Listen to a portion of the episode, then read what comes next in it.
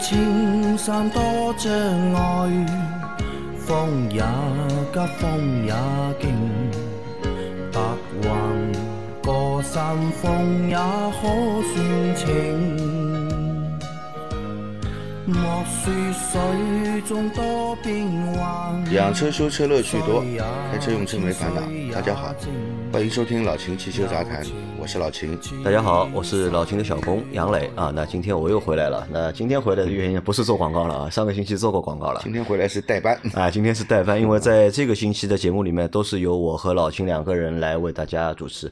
因为今天我们是录节目啊，因为我们节目都是花一个晚上的时间把一周的节目全部录完。那正好今天晚上呢，我们的阿 Q 有事情，所以他来不了。那所以我就来代班了。那其实我在想一个问题啊，你看我如果没有空的话，对吧？阿 Q 能上，对吧？豆腐也在，也能上，对吧？阿 Q 不在，我能上，对吧？哪天呢？豆腐要有空啊，没事啊，不能来啊，有事不能来，不是没事不能来，有事不能来的，对吧？那我也能够顶豆腐的位置的，因为现在豆腐的那个就是他帮我们录视频啊，后台的导播啊，我七七八八对吧，也学的差不多了，勉勉强可以应付了。但是我在想，老钱，万一你哪天有事，对吧？你不能来了怎么办？啊，远程录播，远程录播对吧？我想好了，如果哪天老秦不能来，对吧？我们就扛着设备去找老秦，对吧？老秦在哪里，我们就到哪里去，对吧？他再忙也要他挤出就是三四个小时时时间出来和我们一起来录节目啊。那我们今天正式来开始这周的节目啊。那第一个问题是，三位老板好，本人坐标上海，了解到在长三角内非豪华品牌中啊，大众在上海安亭和扬州有工厂，别克在南京和金桥有工厂，荣威在临港和南京有工厂，起亚有盐城有工厂。记得老司机节目中，老秦建议 QQ 买朗逸，因为配件供应足。秦师傅做汽修售后多年，你感觉热销车辆中，相比较的话，在上海买车计划开个十五年啊，什么车型配件量充足，价格还不贵，好养的车，请帮忙啊！是一个就是推荐车型的一个问题。嗯那就买个上海大众或者上海通用，通用都可以，因为通用的厂和大众的厂在上海都有嘛，对吧？都有。那么因为是本地产的车呢，相对来说这个配件供应比较充足，嗯是吧？这个即便是暂时没有调货也很快。啊，那其实我觉得这个小伙伴他想的呢也有点多了，因为只要是热销的车型，其实只要是热销的车型，对吧？你到那个轿车排行的前十名去看了，在这个前十里面的车，不管你在哪个地方，其实它的配件就配件供应都是比较都是不会有问题的对吧？那这个是你多虑了，但我有一个问题啊，我觉得还蛮有意思的。他说就是在上海买车计划开个十五年，对吧？嗯，那现在就是买一台车，买台新车，要计划开十五年的人，嗯，这个比较少，我觉得。我觉得挺好的。你觉得挺好的？对，我啊觉得挺好的。呃，为什么呢？这个所有的车子，大家买的时候都会考虑一个问题，就是保值率，保值率啊，对吧？有很多人就是会跑考虑保值率，就是抛开保值率不去考虑，嗯，购车的，纯粹就是为了我特别喜欢这辆车，嗯，对吧？不管以后这辆车我作为二手车出手，保值率怎么样，我都想要这辆车，对吧？但是如果你想要开十五年的，你看啊，那么一般机动车满十五年是不允许过户的，啊，你要卖也卖不掉的，只只能去报废了，对吧？嗯，那么开十五年呢，不存在这个保值率的问题，因为到时候唯一的出路就是报废嘛，也没有说值不值钱，能卖多少钱的，没没有，就不需要考虑保值率，只要去考虑一件事情：这辆车是不是真的好，是不是真的符合我的需求，是不是我真真心喜欢的这辆车就可以了。我觉得这样出于这样的目的去购车呢，更纯粹，能买到一辆对吧自己更喜欢的车。但是你要这样想，老钱，你看它十五年的话，其实一个车型它换代升级，对吧？它是有时间的嘛。嗯。一般一个车型，对吧？可能长点六年，对吧？要换代；短一点可能四年就要换代。嗯那万一对吧，买的不巧，对吧？你你开了十五年，对吧？这个车断代了，对吧？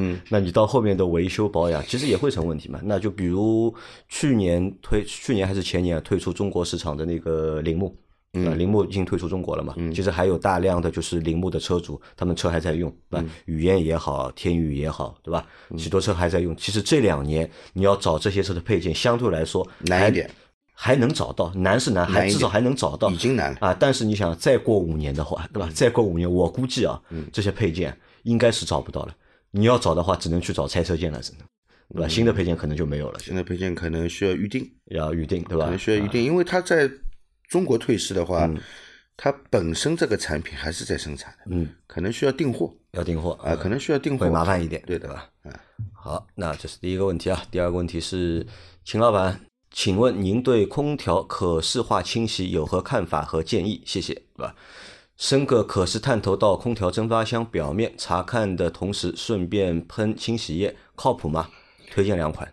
呃，靠谱是靠谱的。其实我们平时洗这个蒸发箱使用那种泡沫清洗剂，嗯，它是把整个蒸发箱全部浸泡在泡沫里面，这个泡沫可以渗透到蒸发箱的任何一个角落，嗯，然后这个泡泡沫很细腻，它能维持很长时间，至少二十分钟啊，维持很长时间，然后它会化成水，同时把那个表面的污垢全部清洗掉，瓦解掉，嗯，瓦解掉以后，随着这个液体，它到最后就就会变成液体嘛，泡沫，然后流出蒸发箱啊，其实也能洗得很干净。那个可视化呢，它用的不是泡沫清洗剂，因为我用泡沫清洗剂的话，完蛋了，这个这个镜头看不到了，啊、被泡沫全部包裹，你看什么呢？嗯，所以它就是那种液体，它就是指到哪里喷到哪里啊，才能清洗哪里啊。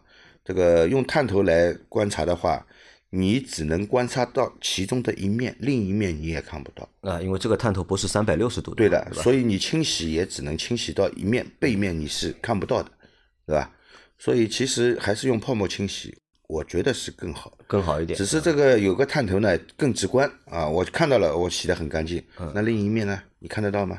啊，因为这个可能也是增加一个就是在产品使用过程当中的仪式感，对吧？这个噱头，哎，就是噱头让用户，对吧？让客户能够看到啊，我这个洗得很干净了。然后呢，因为这个比较高级，有个探头，对吧？那可能多收你两百块，清洗的费用可能会收得更高，嗯，呃，然后让你觉得，哎，我嗯看到了，的确洗得很干净，我很安心，觉得这个钱花的是值的，那，基本上也就是这个套路了，我觉得。啊，好的啊，那再往下走啊。秦师傅杨老板好，请问一下油箱除水剂啊，哪个品牌好？谢谢解答啊，又是让你推荐产品的，对吧？啊，油箱除水剂嘛，你就挑那些大品牌的，这个人家出的油箱除水剂啊，基本上都是可以的，没问题的。有大品牌的，对吧？大品牌的，好吧，就可以呃那些不知名的小品牌讲不清楚。它这个油箱除水剂其实就是一个乳化剂嘛，嗯，让油和水可以这个融合在一起，嗯，对吧？就是个乳化剂啊。这个当然同样是乳化剂，这个使用的时候，这个乳化剂不应该对这个发动机要带来伤害，对吧？不应该要对发动机带来伤害，所以还是选大牌的啊。好那么其实做这些添加剂的大牌也就这几个品牌，对吧？很好找啊。呃，在节目里面我们就不宣传广告了啊。啊，好的，那再下一条啊。杨老板上次说好的到秦大师那里的蒸发箱优惠团购清洗套餐的，对吧？老谢还记得吧？这个事情，对吧？这个是我们应该是在去年二零二零年的夏天的时候，对吧？嗯，本来想搞的这样的一个团购的活动，对吧？但是呢，后来那个活动没有搞，呃，没有搞的原因啊，我记得好像是因为老齐那里没有存货了，是。嗯，那个泡沫清洗剂啊，就存货没有了嘛。因为我们如果搞这样的就是促销活动的话，那我肯定会给大家一个相对来说比较便宜的一个价格。嗯，但是老邢好像今年夏天好像生意蛮好的，对吧？老秦的存货 全用完了，对吧？本来我们是想消消库存的，对吧？但是没想到就是生意比较好，而且可能大家也现在也比较重视这个就是空调清洗的这件事情啊。老秦在夏天的时候已经把那些存货全用完了，对。那后来时间长了嘛，我们也就把这个事情也就忘记了。那这个我觉得没有关系啊。我们到今年，其实二零二一年等过完年之后，我们会有比较大的动作，因为这个我们在去年也说过，对吧？我们会去找一些厂家 OEM 生产一些我们在汽车维护保养过程当中需要用到的一些产品。那到时候我们会自己去生产这些产品。对，那等我们到时候有了自己的产品之后，对吧？那我们可以天天搞优惠活动，对吧？大家能够以相对靠谱的价格买到靠谱的产品，好吧？这个就是还要等一等，我估计可能还要等个三个月到半年左右，到二零二零年的下半年，大家肯定能够买到我们的产品。而且到那个时候啊，到二零二一年的啊，说错了，二零二一年的时候，而且到这个时候，你看我们这个节目，我觉得就更有价值了。嗯，对，因为我每天在整理我们的节目的内容嘛，对吧？每天在看，每天在剪那个后期视频，对吧？我看着看着，我越看越觉得什么，越觉得就我们这个就是个宝库啊！什么宝库呢？就是推荐产品啊，对吧？卖服务啊，对吧？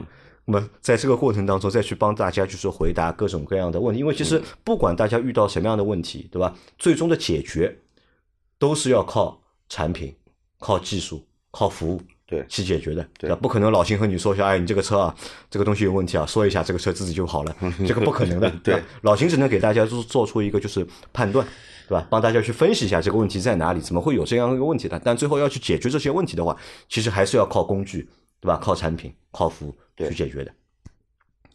好，再下一条，嗯，再下一条是那个三位老司机好，老听众了，直接提问啊：一，准备换一台 SUV 啊，能否评价下 2.0T 的冠道啊？二，一五款本田凌派 1.8L 自动超配版五 AT，全车原版原漆，保养得当，九万多公里，现在大概还能值几个钱？三。抛开安全方面不谈，这凌派偶尔开到时速两百多，转速五千多点，这样对发动机是否有损伤？还有新车拉高速是什么意思？望解答，谢谢啊。他有三个问题啊，里面有各种各样的问题，对吧？嗯。第一个是一个他想买一台二点零 T 的冠道，对吧？老秦觉得怎么样二点零 T 的冠道，啊？简单的评价一下这个你如果喜欢这个车的，当然你可以买，啊对吧？但是这个车市场保有量并不是很大，啊，不是很大的，不是很大。但比讴歌的 RDX 啊，那那呢保有量要高一些。啊，对对对，啊，这个可能这个车照它这个销量来看，可能这个车后期保值率应该不如本田的其他车型。啊，就保值率会差一点，因为市场保有率比较低，对吧？对。那么如果你真的喜欢这辆车的，嗯那么毕竟这个车其实它的那个发动机功率也够，动力也够，而且车内这个嗯关键是间空间大啊空间也大。冠道这台车的后排的空间啊特别大，对你如果有对车内空间、对动力都是有需求的，那么这辆车是不错的选择。我有时候觉得冠道这个车啊，或者 URV 啊，对吧？它这个车做那个就是五座啊，有点可惜了，我觉得应该是帮他加个就是坐七座是吧做做个三排，对吧？坐五座有点可惜，对吧？因为这个车的后排空间真的是巨大，对吧？这个是也是这台车我认为是最大的一个亮点，嗯就是的后后排空间大嘛。对吧？那它还第二个问题是啊，它有一台一五款一点八的那个凌派，对吧？自动超配版，对吧？现在九万多公里，对吧？大概能卖多少钱，对吧？这个二手车卖多少钱？其实我觉得你自己去网上查一下，要个报价，嗯应该大概的价钱你也就知道了，好吧？这个我们不是一档二手车的节目，关键是阿 Q 不在，对吧？阿 Q 的话对二手车市场还比较敏感一点，对吧？他看投资的车，他基本能够报出一个就是八九不离十的一个就是价格出来。但我和老秦，我们对二手车市场关注不多，所以很难给你报价。但我可以推荐你啊，你可以去就是那个。呃，那个那个这种二手车的网站，对吧？去留个电话号码，他他们会来上门来看车的，对吧？他可以给你报一个就是价格，对吧？然后它第三个问题是抛开安全方面不谈，对吧？它的凌派啊，有时候会开到两百多公里的时速，对吧？转速五千多一点，嗯这样对发动机有没有损伤？呃，一般来说呢，发动机的转速超过五千转，这个磨损量就会加大的。嗯，啊，当然有些发有些车辆现在仪表上面的这个转速不是五千进红线，啊，七千啊，对吧？有六千五，有有七千才进红线的啊。但是其实是超过五千转，嗯啊，对发动机是有一定损害损害的啊，它的磨损量会加大。啊，就是你在五千转的那个那个阶阶段那段时间里面，对的发动机的磨损量要比你两千转的时候啊，呃，要高高高好几倍，啊要高好要高好多。要高好多好多倍啊。然后你说这个车要跑两百多，这个违法的，你是在中国吗？对吧？这我我知道这个国内的高速没有一条 可以让你跑两百多的，一基本上最高限速也就是一百二了，对吧？啊，但是你如果是偶尔跑的话，嗯，对吧？那这个对发动机损伤不是太大，对吧？如果你要天天这样的话，对吧？那你这个发动机寿命肯定短的。啊，而且我觉得这个车应该是经不住两两百迈的时速去撞击的，啊啊，这个太危险了啊！以后尽量开慢好，慢点，大家看慢点。但。是开车还是要遵纪守法，好吧？不要去违法啊！这个违法一一是会面临处罚，二是这个给自己带来这一些很不安全的这个隐患，好吧？好，再下个问题，大师啊，车子最近一个月开始怠速轻微抖动，间歇性发作，频率十次有七次左右，是怎么回事？前半年前走过一次机油加多导致积碳，清理过缸内积碳，对吧？之后我有用添加剂，巴斯夫的。我猜想是火花塞问题，不知道对不对，对吧？车龄三年，只行驶一点六万公里，EA 八八八三代，啊一台大众的车。，EA 八八八三代发动机、是吧？好的。那么怠速的时候有轻微的抖动，对吧？间隙的。那么你最好是用电脑诊断仪去这个读一下，看一下数据流啊，看看有没有缺缸，对吧？呃，是多缸失火还是某一个缸失火？好吧。那么某一个缸失火呢，呃，只行驶了三万三万公里，对吧？呃，只行驶了一点六万公里，啊，三年嘛，三年时间，那么点火线圈出现故障的概率是很低的，但是有可能是你的火花塞，嗯，造成，好吧？那么有可能是火花塞造成。有可能是火花塞造成啊。那个如果是集中在一个缸的，那基本上就是火花塞造成的，这一个缸的火花塞性能这个下降的太多了啊。那么如果是多缸失火，就是没有集中在一个缸啊，而是一二三四四个缸都会随机出现失火的现象的话呢，那有可能跟几个方面有关系啊，一个燃油品质，对吧？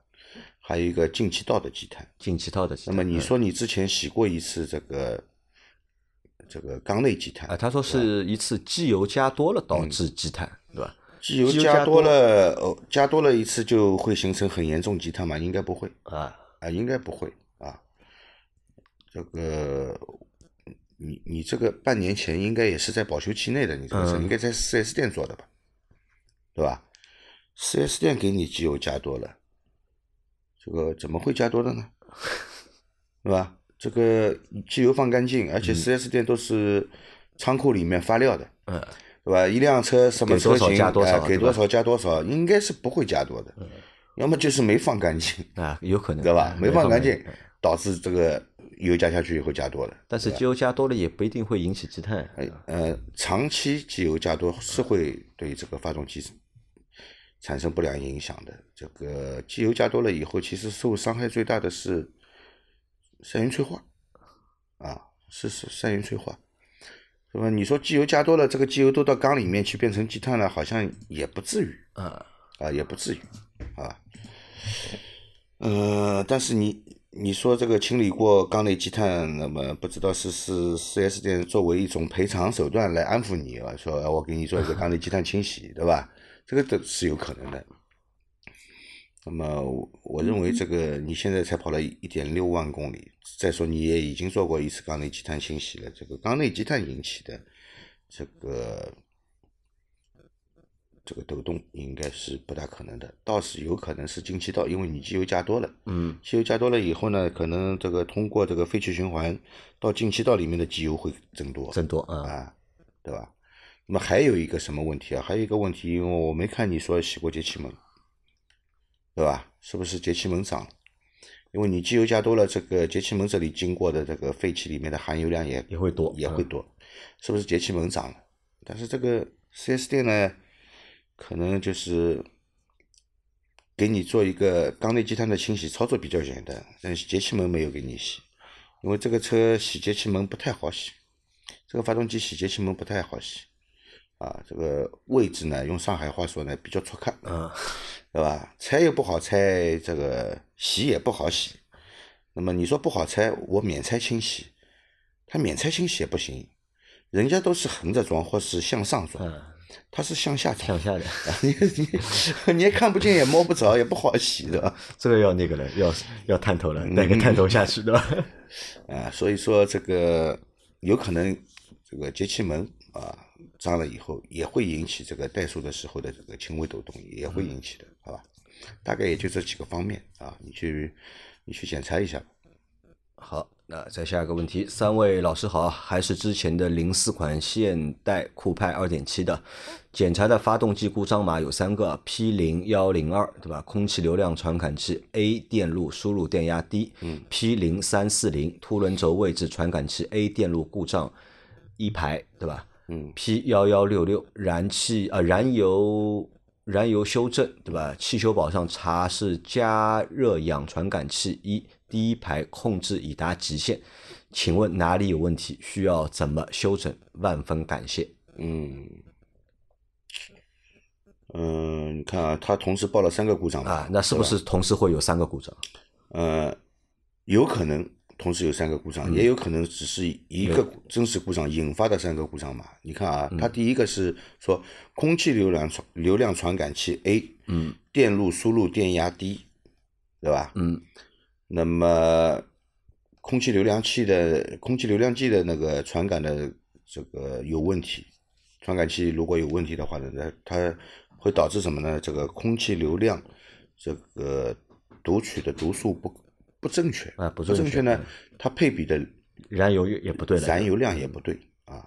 但是这个凸轮轴位置传感器 A 电路对吧？A 电路故障，那么我觉得这个可能是这个可能是一个真实故障啊，这个可能是一个真实故障，这是个真实故障。因为其实它两个没有相关性。嗯呃，空气流量计和凸轮轴位置传感器没有相干，没有相关性。嗯那么也许这两个故障都是真实的。嗯啊，也许这两个故障都是真实的，好吧？那么它第三个故因障因为零四年的车啊也老了啊，这些传感器老化了以后，那么的确会出现这些故障的。那么更换传感器就可以了。然后还有一个燃油修正啊，燃油修正也报了一个故障。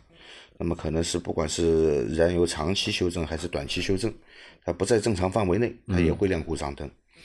这个那有你说在汽修宝上查的是就是氧传感器啊，如果是氧传感器故障的话呢，它直接报的就是氧传感器故障。嗯啊。那么为什么你的氧传感器控制已达极限呢？就是因为你空空气气流量计计和凸轮轴位置传凸轮轴位置传感器这两个有故障，导致这个燃油配比啊以及点火时间都有偏差，都有偏差以后呢，它不能很好的去燃烧啊，所以这个排放排放出来的废气啊，嗯。这个说明你这个氧传感器还在正常工作啊，它能检测到已经达到达到极限了啊。啊，已经达到极限了。那是因为你之前的前面的那两个传传感器出现问题了，导致你的车辆不能正常燃烧啊，氧传感器侦测到排放的废气已经达到极限，对吧？已经达到极限，所以你解决前面的两个传感器的问题，好吧？好的那么是这样的啊，呃，我不知道你这辆车这个这个进气这个空气流量计，它是一个热模式的还是一个热线式的？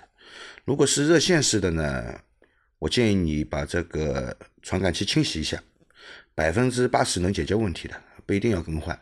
但是这个凸轮轴位置传感器必须更换，凸轮轴位置传感器对，必须要必须更换，好吧？好的，啊，那再下一个问题啊，秦教授 Q 总好，Q 总还是有点紧张啊，没有放开，不过越来越好了。菲亚特六万公里，发动机怠速抖动，声音难听，发动机油火花塞已换，节气门已洗，零下十五度时启动困难，挂低档后松开刹车抖动厉害，车不走，挂倒档不踩油门可以正常走。有时会在起步时熄火，对吧？速度升到三十公里每小时后基本正常，请分析一下最可能是哪里出问题了？进气管和涡轮连接处有油污，见图片，还有声音，用微信发给你，对吧？非常感谢，祝节目越办越好。嗯，这个发动机怠速抖动啊声音很难听。那个然后零下十五度时启动困难，嗯对吧？冷的地方启动有问题，对吧？挂 D 档、松开刹车，抖动还是很厉害，车也不走。这个车子啊，这个他发了一段视频给我，嗯。呃，这个发动机的声音超级难听，嗯。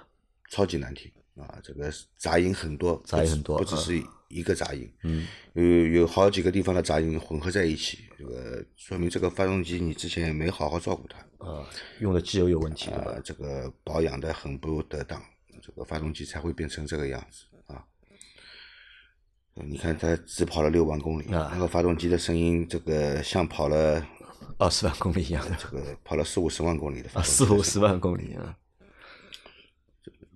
也许保养的好的四五十万的发动机公里的发动机声音还没那么难听啊，其实他描述的很多的内容，其实就是这个发动机的一个就是运行状态啊不正常嘛，对不正常是吧？对，好像就工况也有问题工况有问题。呃，这个我我看了那个这段视频以后呢，我是这样回答这位听友的啊，我说我建议你找一个汽修师傅，嗯啊，你觉得靠谱一点的、技术好一点的汽修师傅，给你仔细的去听一下这些杂音到底在哪里啊？因为我听的是这样的啊，这个有气门敲击声、哒哒哒的声音啊，还甚至于听到什么呢？甚至于听到那种，呃，怎么说呢？因为这个视频里面的声音，我也没办法很好的去判断啊。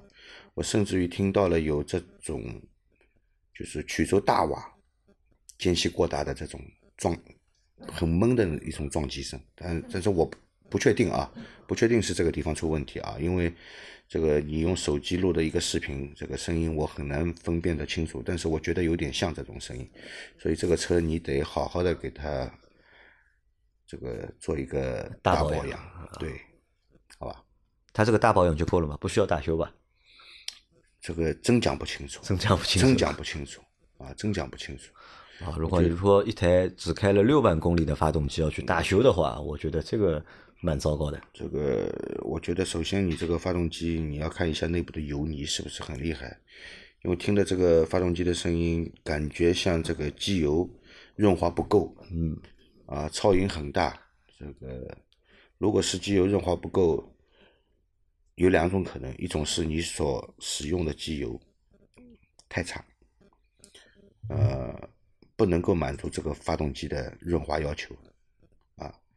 第二个呢，可能这个你发动机内部长期使用一些比较，嗯，低端的机油，造成了发动机油道的那个大量的油泥的堆积，造成这个油道不畅，供油不畅，啊，这个造成润滑不良都有可能啊，还是找个师傅，当在当地找个师傅给你好好检查一下这辆车，该清洗的清洗，该做保养的保养，啊好的，那再下一条，呃，你们好，两位啊，我的二零一九款迈腾啊，直线行驶，方向盘偏右一点角度。